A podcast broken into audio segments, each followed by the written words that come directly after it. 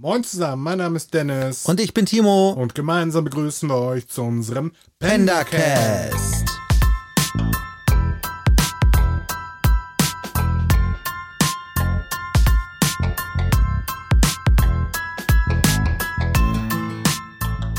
Willkommen zur fünften Folge des Pendacasts mit dem Titel Biss ins Hirn und grinsende Schrumpfköpfe.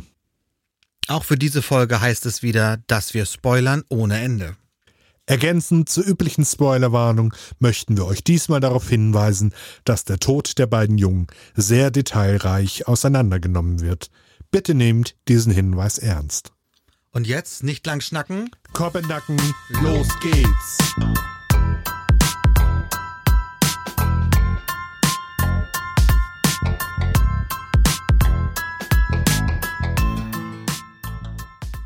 Kommen wir zu unserem Fakt der Woche, der wie immer rein gar nichts mit der Geschichte zu tun hat.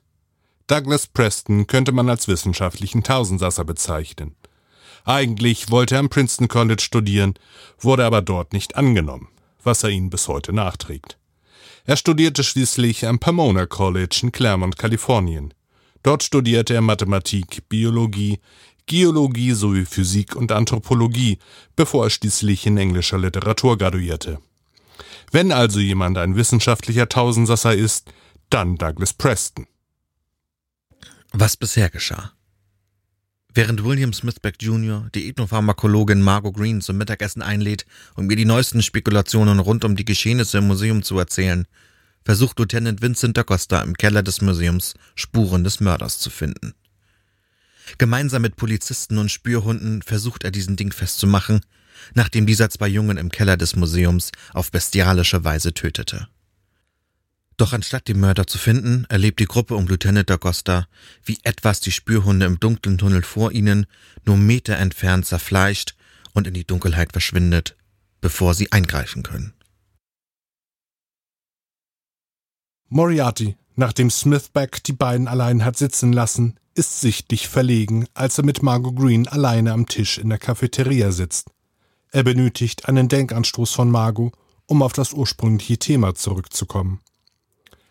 Nach kurzem Zögern fällt ihm ein, dass er über ihre Arbeit reden wollte. Margot ist verwundert, dass sich überhaupt jemand für ihr Projekt interessiert.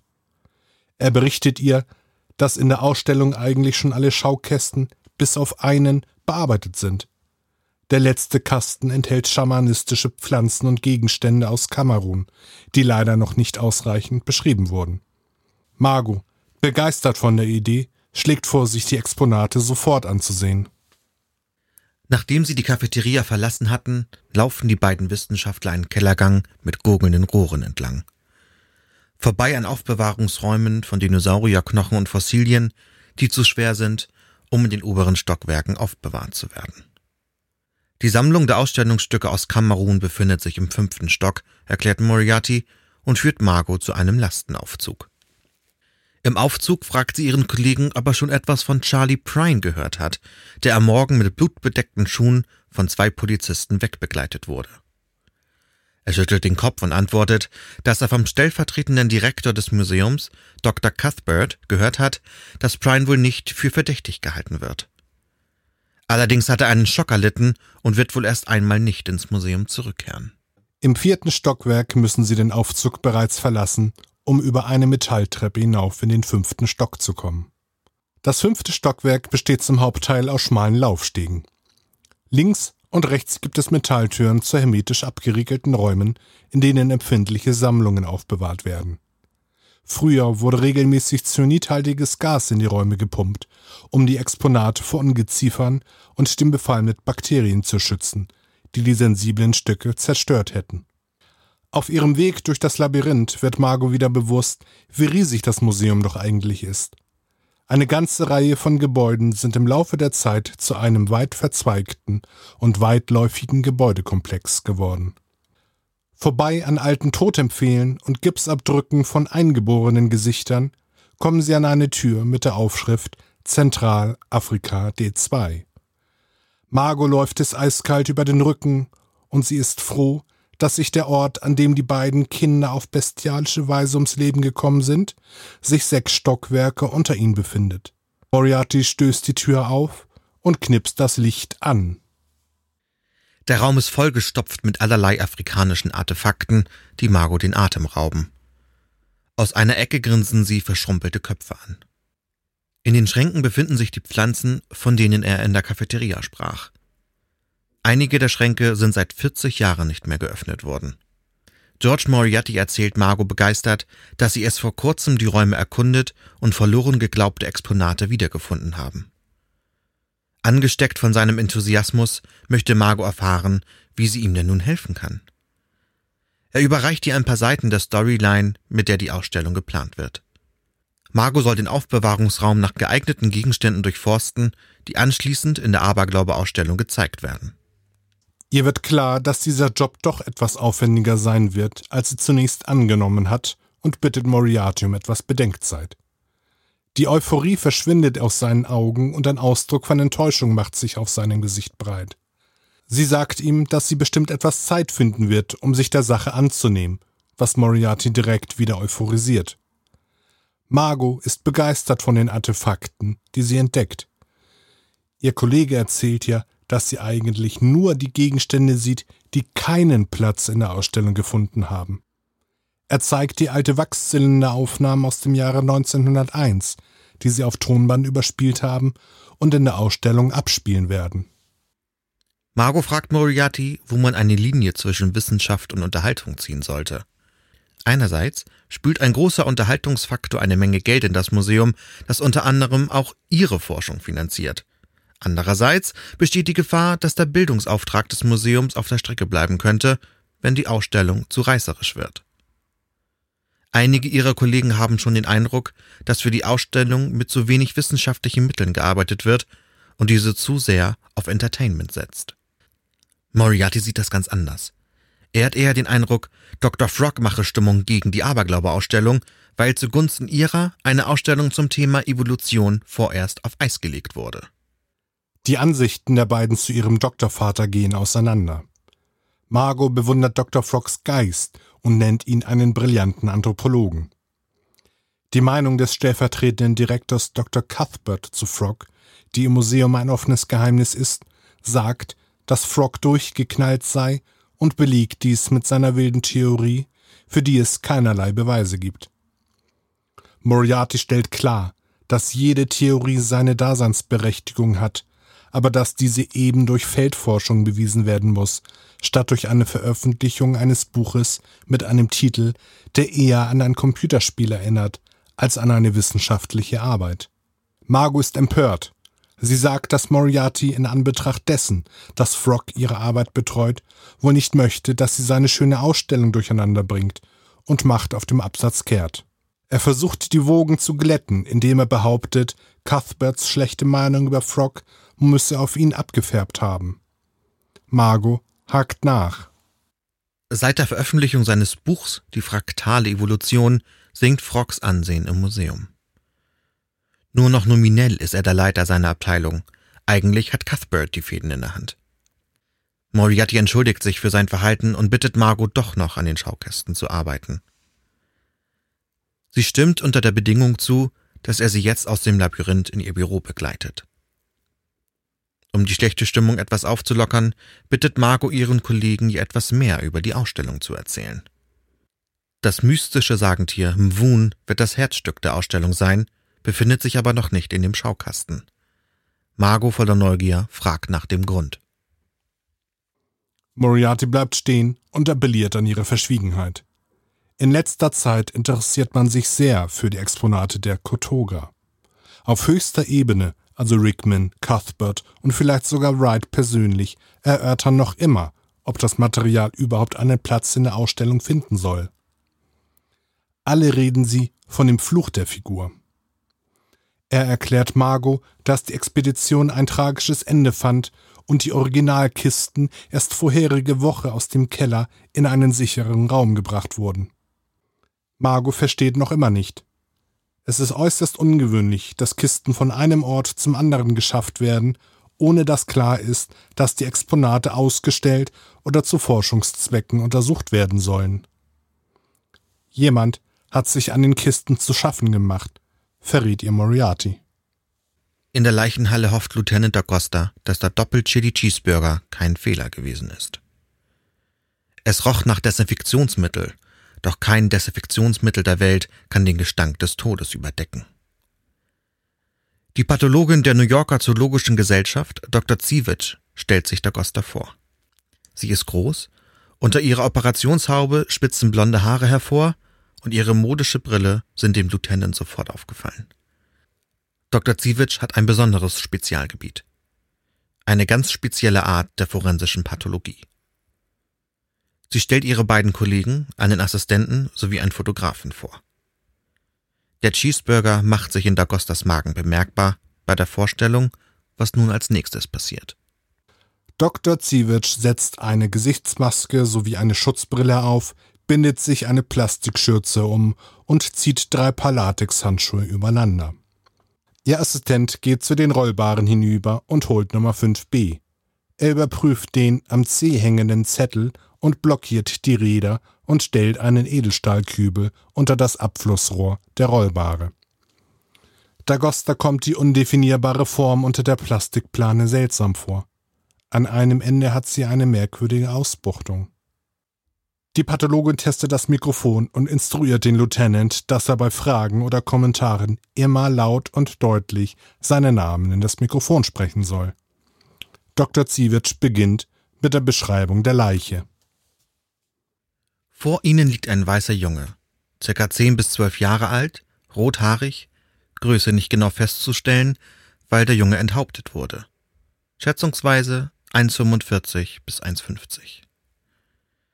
Die Leiche ist so weit entstellt, dass keine weiteren Erkennungsmerkmale festgestellt werden können. Augenfarbe und Gesichtszüge sind wegen eines großflächigen Schädeltraumas nicht mehr zu erkennen. Keine früheren Wunden oder Narben an Füßen, Beinen oder Genitalien. Eine undefinierbare Anzahl von großen Risswunden führt vom linken, vorderen Brustkorb in einem Winkel von 190 Grad über Rippen und Brustbein nach unten, wo sie in der rechten, vorderen Unterleibsregion endet. Es handelt sich um tiefe Wunden, etwa 50 Zentimeter lang und 25 Zentimeter breit. Es sieht so aus, als wäre der kleine und der große Brustmuskel von der äußeren Brusthöhle abgetrennt worden. Die inneren und äußeren Interkostalarterien sind zerrissen und der Körper ist weitgehend ausgeweidet.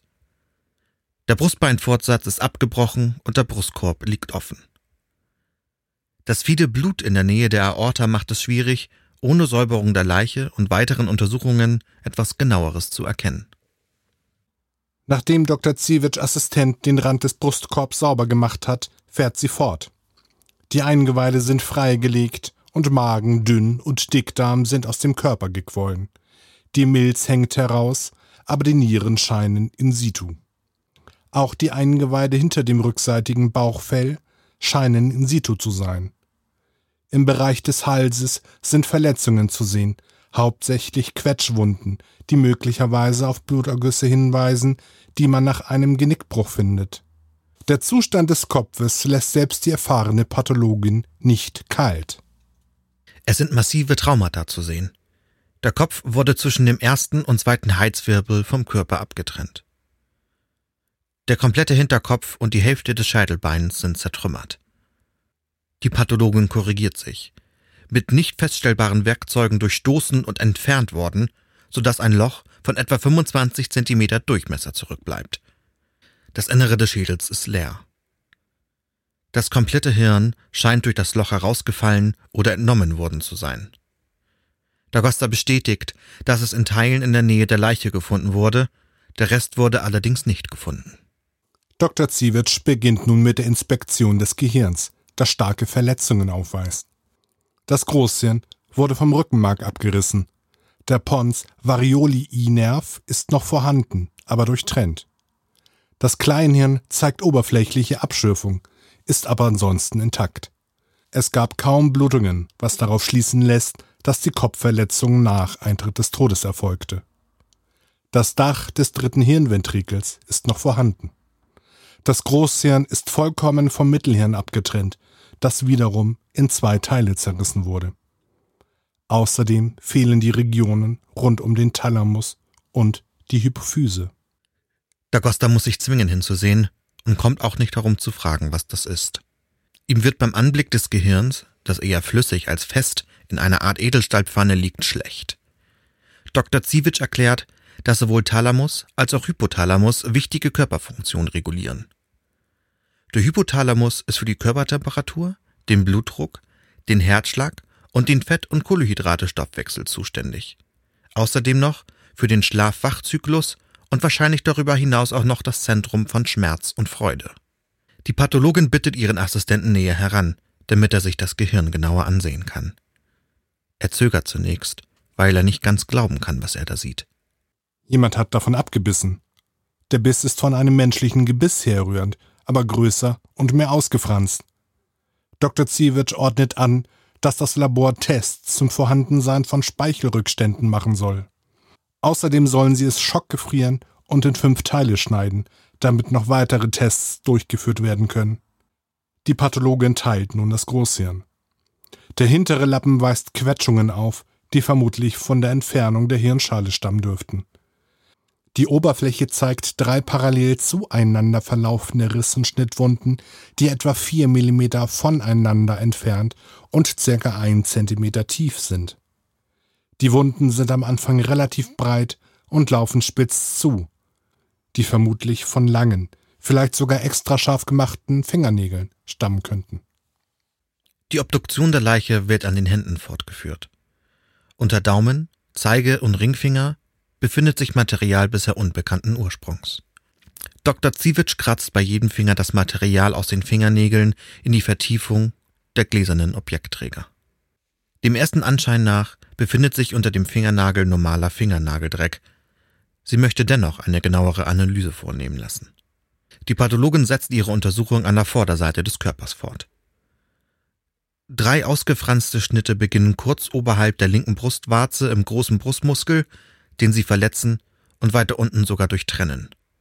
Mit einer Pinzette entnimmt die Pathologin eine Probe aus der Wunde, die wie ein winziger Stofffetzen aussieht, möglicherweise von Mem des Opfers. Etwa vier Zentimeter unterhalb der rechten Brustwarze befindet sich tief im Muskel ein weiteres Stück unidentifizierbares Material. Es steckt in einer Rippe fest. Sie entnimmt ein blutiges Klümpchen aus der Leiche. Dagosta kann nicht erkennen, um was es sich handelt.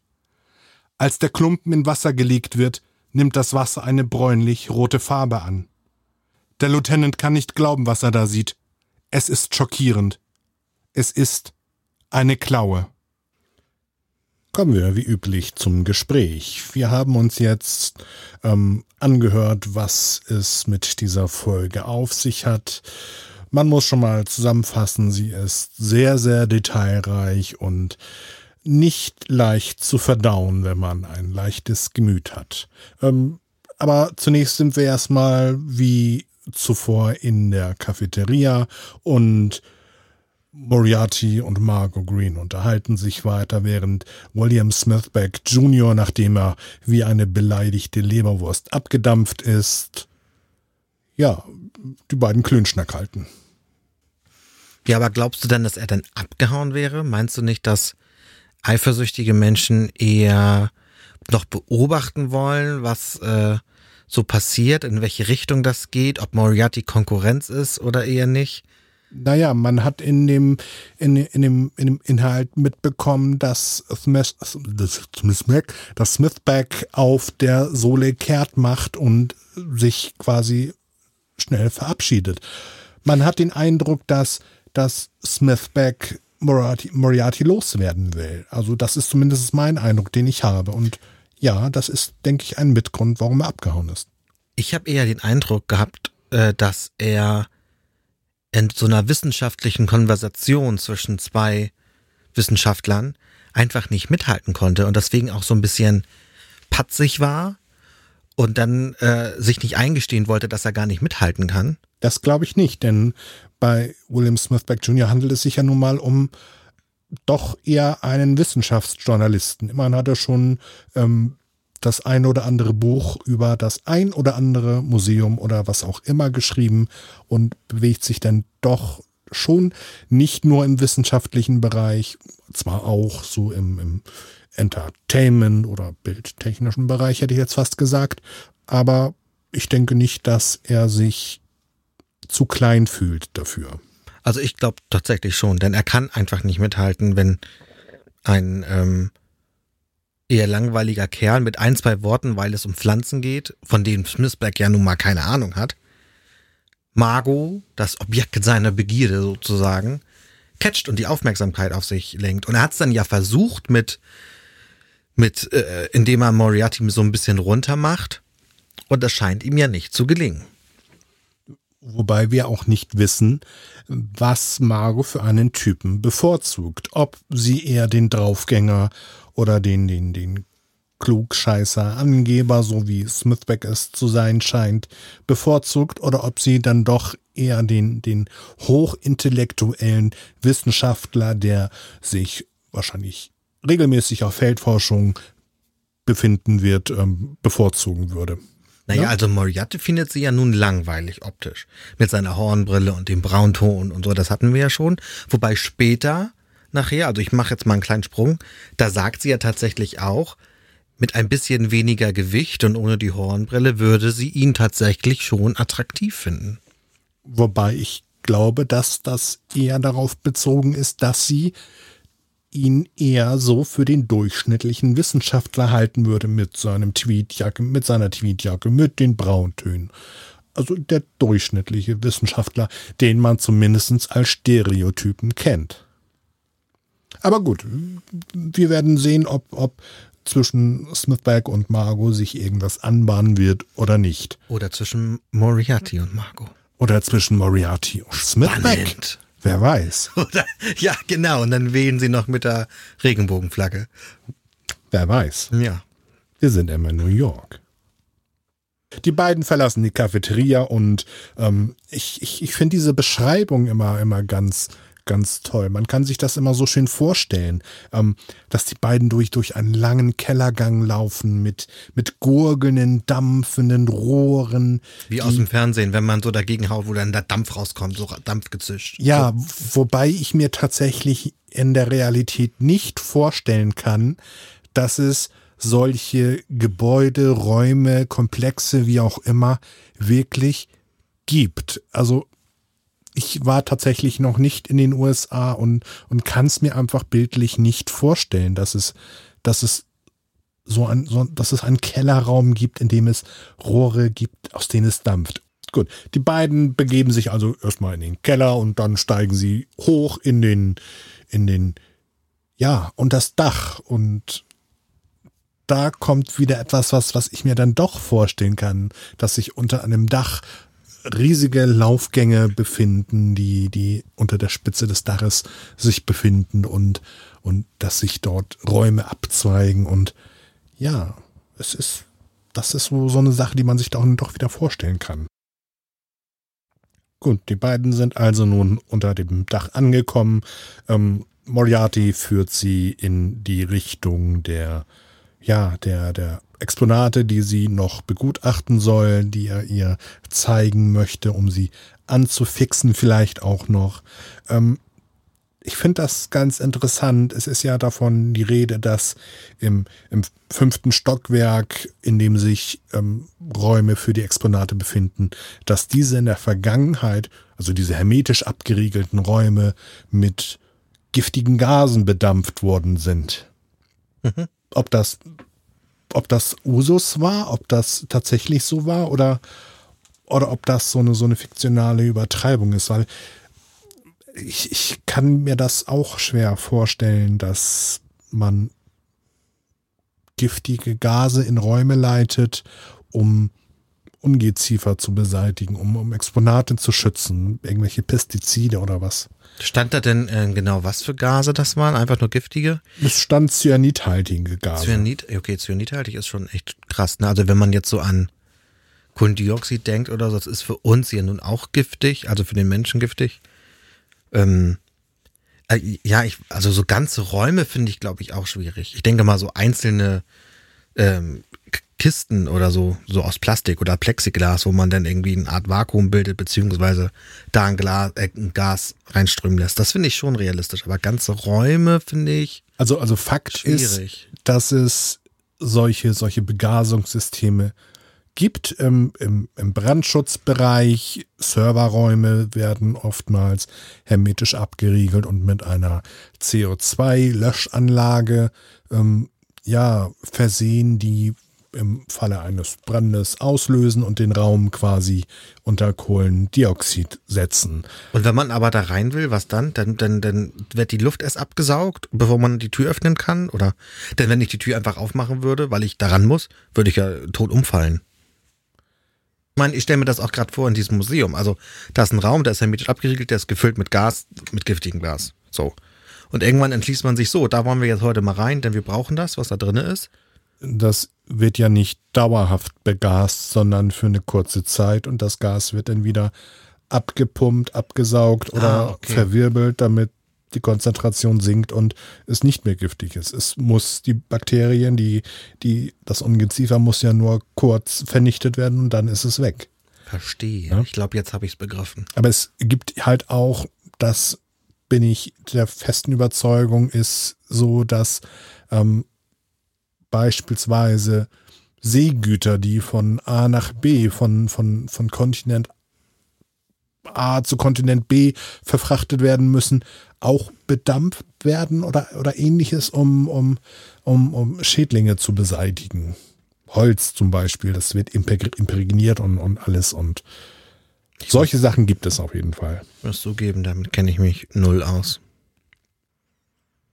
Moriarty führt Margot jetzt also zu einem Raum Zentralafrika B5. Was ist das richtig? D2. D2, wie komme ich auf B5? Achso, das war B5 der. Zettel am Fuß, ja. D2, Zentralafrika. Vorbei an Totempfehlen und Gipsabdrücken von eingeborenen Gesichtern. Das klingt auch schon wieder ein wenig gruselig, wenn man sich zumindest alleine in so einem Riesenhaus bewegt.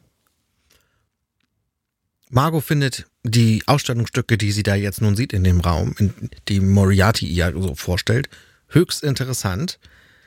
Und es sind nicht nur Pflanzen, die ihr Interesse wecken, sondern auch noch reichlich andere Gegenstände. Wie zum Beispiel Grinsende Schrumpfköpfe. auf Pfählen aufgespießt oder, oder wenn ich mich recht entsinne. Ähm, Schrumpfköpfe, das Ganze kennt man ja, das, sowas hat man schon mal gesehen. Zumindestens wenn man, wenn man Harry Potter kennt. Ja, unter anderem bei Harry Potter, das stimmt, ja. Die sprechen da sogar. Wie hieß, wie hieß das, dass dies- dieser Bus noch gerade der, Der Bus heißt Der fahrende Ritter bei Harry Potter.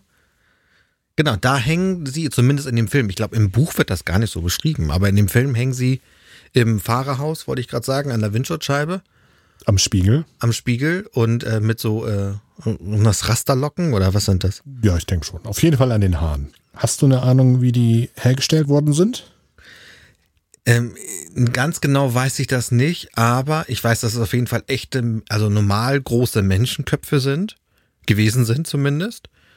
Und wurden die in irgendwas eingelegt oder mumifiziert oder irgendwie so? Also ich weiß, ich habe irgendwann mal eine Reportage darüber gesehen und ähm, viele dieser Schrumpfköpfe sind Fakes. Die wurden aus irgendwelchen Katzenkörpern ähm, oder so hergestellt. Aha. Die, die wurden einfach, das ist Stückwerk, die wurden irgendwie aus irgendwas zusammengemacht. Aber ich glaube, mich zu erinnern, dass es tatsächlich Völker gab, die solche Schrumpfköpfe hergestellt haben. Und ich bin der Meinung, das ist ähm, quasi die, die Schädel, die Knochen oder so, die wurden entfernt oder, oder aufgelöst. Ich bin mir da unsicher.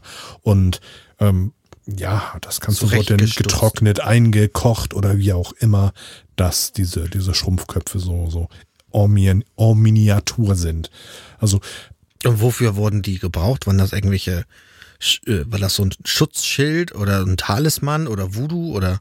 Naja, wozu braucht ein Schamane Rasseln oder was auch immer? Das werden werden irgendwelche rituellen Objekte sein. Gruselig. Irgendwie vermutlich, ähm, also ich, ich vermute mal ganz grob, Völker haben Krieg gegeneinander, gegeneinander geführt und die Sieger haben die Köpfe der Verlierer genommen und ja, sie als Zeichen ihrer Stärke getragen. Solche Sachen. Das kann ich mir gut vorstellen. Mhm. Und die, okay, und dann auf Spießen aufgesteckt und die stehen dann da so im Museum. Und grinsen Margot an. also, Margot ist. Also dieses Bild, das ist, äh, äh, ich weiß nicht. Also ich kann da grundsätzlich immer nur an Harry Potter und den fahrenden Ritter denken. Aber das ist vielleicht auch besser so. Okay, ähm, Moriarty hat Margot also nun mit ihren grinsenden Köpfen, mit den Schrumpfköpfen angefixt und hofft natürlich, dass Margot viel Zeit rein investieren wird und den Rest der Ausstellung vielleicht noch wuppen kann. Aber damit hat er, ja, da hat er sich geehrt, denn Margot fällt ein, dass das Ganze wohl viel mehr Zeit in Anspruch nehmen wird, als sie gedacht hat. Immerhin muss sie ja noch an ihrer Dissertation arbeiten ähm, nicht ganz, äh, wie sagt man, nicht ganz äh, unzeitintensiv. Und ähm, das teilt sie Moriarty dann auch mit und sagt sowas wie, ich muss mal schauen, ob ich das hinkriege. Moriarty wiederum ist jetzt ein bisschen enttäuscht. Die ganze Euphorie verschwindet. Er dachte, er hat sie bereits überredet und muss jetzt feststellen, dass er vielleicht doch nur die zweite Geige spielt. Gut, Margot bittet, Margot bittet also um etwas Bedenkzeit und hofft sich doch noch ein wenig daraus winden zu können. Ähm, ja.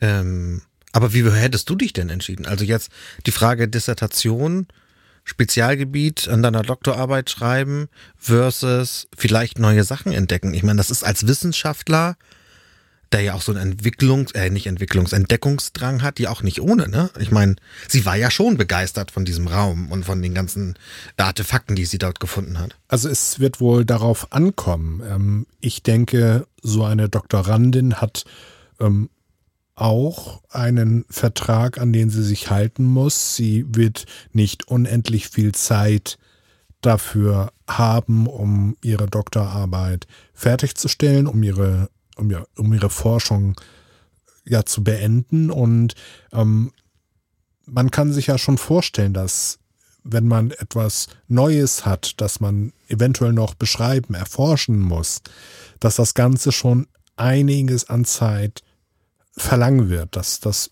wird nicht von jetzt auf gleich gehen. Und da bin ich mir unsicher, wie man sich als junge Wissenschaftlerin oder junger Wissenschaftler entscheiden würde zwischen, komme ich jetzt in meiner Karriere weiter oder mache ich vielleicht noch eine hübsche Entdeckung, wobei man ja auch sagen muss, diese, diese Kisten und diese, diese ganzen Objekte, die sind ja auch nicht erst seit gestern im Gebäude. Richtig. Und man darf auch eins nicht vergessen bei dem Gedankengang. Die Ausstellung, für die das ja nun gemacht werden soll, die ist ja fix. Also der Termin steht ja. Ich glaube, in der, innerhalb der nächsten Woche. Das heißt, eigentlich müsste sie ja nur eine Woche rechtfertigen, an der sie nicht an ihrer Doktorarbeit schreiben kann. Ja, aber wer weiß. Wir werden es nicht erfahren. Nee, leider nicht.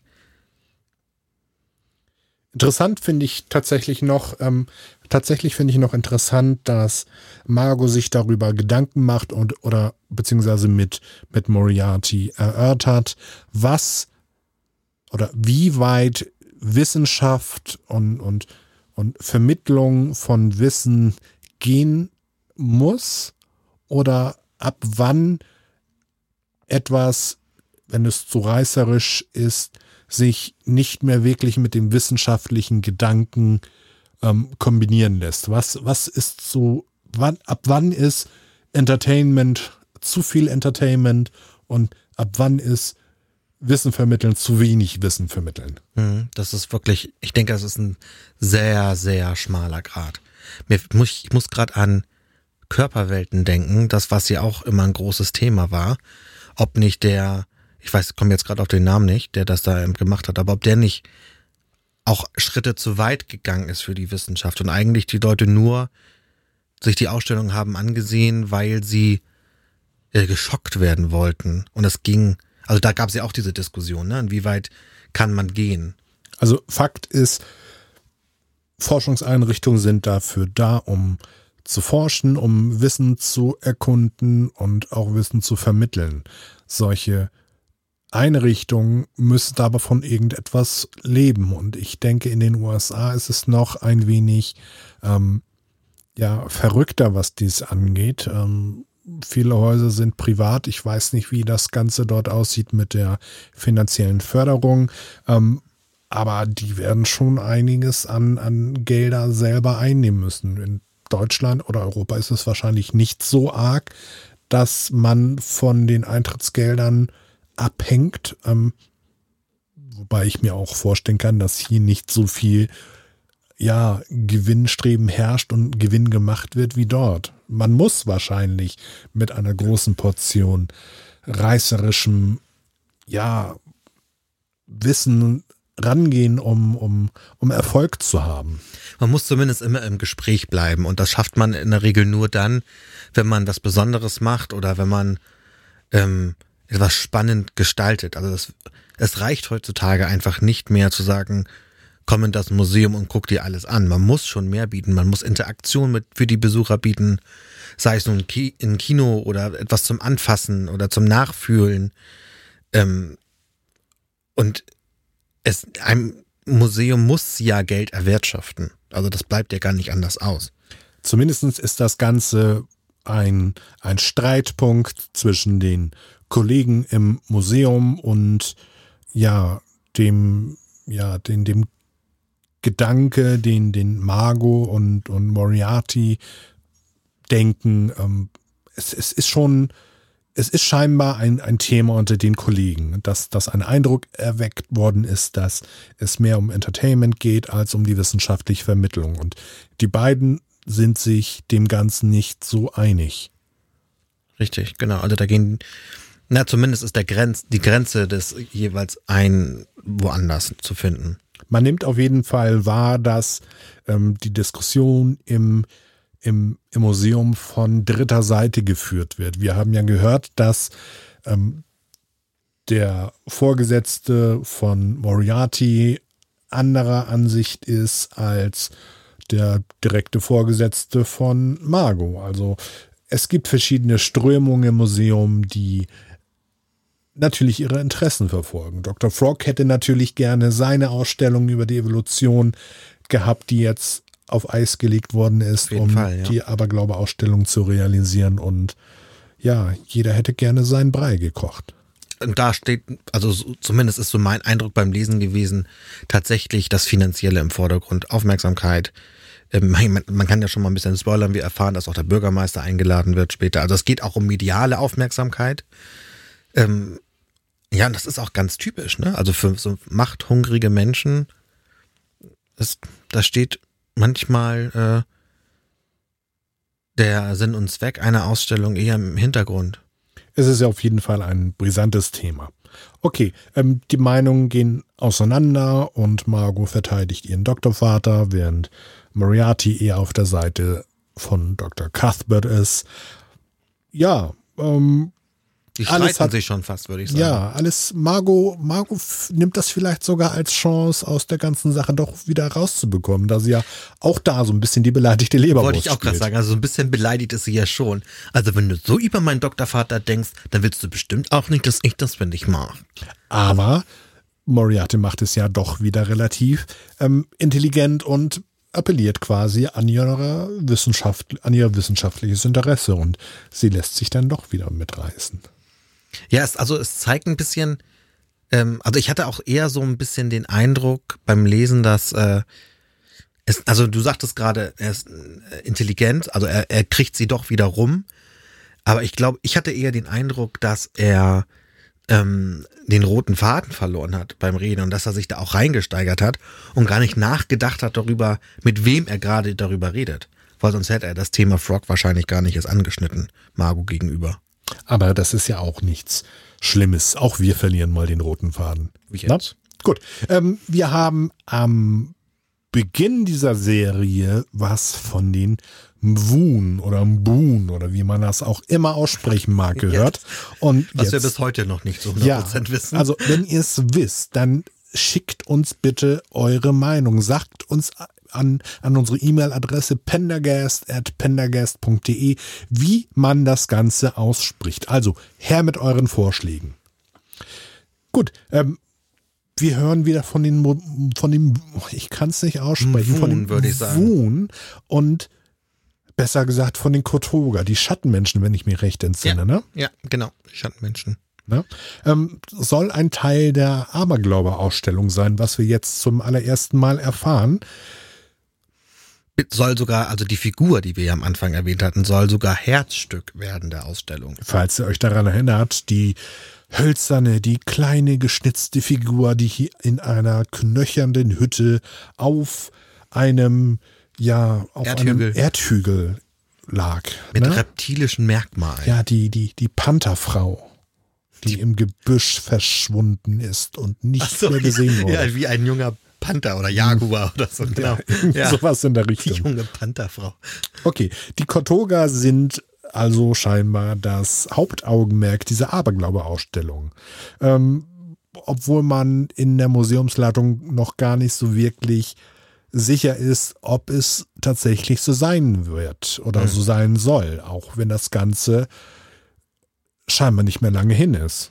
Richtig, es geht wieder um den Fluch, der angeblich auf dieser Figur oder auf den Ausstellungsstücken liegen soll, wie auch schon zu Anfang. Also da war ja auch schon von einem Fluch die Rede. Auch hier, wir befinden uns in der westlichen Welt, auch hier ist der Fluch wieder wie ein Geier über den Köpfen der Menschen. Das heißt, man kann davon ausgehen, dass der Brief, den Whittlesey, falls ihr euch daran erinnert, am Anfang geschrieben hat, mit seinem schwitzigen, ja, mit seinem schwitzigen Träger Carlos. Ja, Carlos ist richtig. Ja. Ja, ähm, das heißt, die Kisten sind angekommen mit Inhalt und dem Brief. Das ist jetzt quasi bestätigt, genau. Aber sie wurden immer eingelagert. Also sie wurden anscheinend noch gar nicht begutachtet, nicht katalogisiert, zumindest nicht ähm, so, dass es großes Aufsehen erregt hat, so dass es äh, großes Aufsehen erregt hat im Museum. Ähm, aber sie wurden jetzt kurzfristig umgelagert. Sie wurden auf jeden Fall wiederentdeckt. Und ich bin gespannt, was es weiterhin damit auf sich haben wird. Denn was war an den Kisten so besonders? Sie scheint von außen aufgemacht worden zu sein. Es hat sich jemand an den Kisten äh, vergriffen. Zu schaffen gemacht. Genau. Und äh, das ist auch sehr mysteriös. Wer war da? Wer ist das gewesen? Alles in allem ein wirklich sehr interessantes Detail, das euch hoffentlich dazu bringt, beim nächsten Mal wieder einzuschalten. Wir haben uns im Nachhinein der Folge nochmal dazu entschieden, die, ja, die, der sehr, sehr detailtreue ähm, Auseinandernahme des Jungen, der im Museum ums Leben gekommen ist, aus dieser Folge herauszulösen und daraus ein Bonusmaterial für euch zu machen. Denn das Ganze ist doch ein wenig, ja, derb und wir möchten euch nicht allzu viel zumuten. Also wenn ihr möchtet, schaltet in das Special rein und lasst euch unsere Unterhaltung über die Obduktion des zehnjährigen Jungen ähm, auf euch wirken. Also, bis dann. Wenn euch unser Podcast gefällt und ihr uns finanziell unterstützen möchtet, könnt ihr das gerne über unseren Patreon-Account machen. Oder ihr meldet euch einfach per E-Mail bei uns. Ihr könnt aber auch gerne die Affiliate-Links nutzen, um uns mit Provision der Anbieter zu unterstützen. Jeder Cent fließt in den Podcast. Als Dankeschön erwähnen wir euch, wenn ihr dies möchtet, in der nächsten Folge und führen euch als Unterstützer des Podcasts auf www.pendacast.de. Alle Links dazu und auch Infos zu unserem Titelsong All Over Now, zu finden auf AudioHub, findet ihr wie üblich in den Show Notes. Schaltet nächste Woche wieder ein zu unserem Pendacast!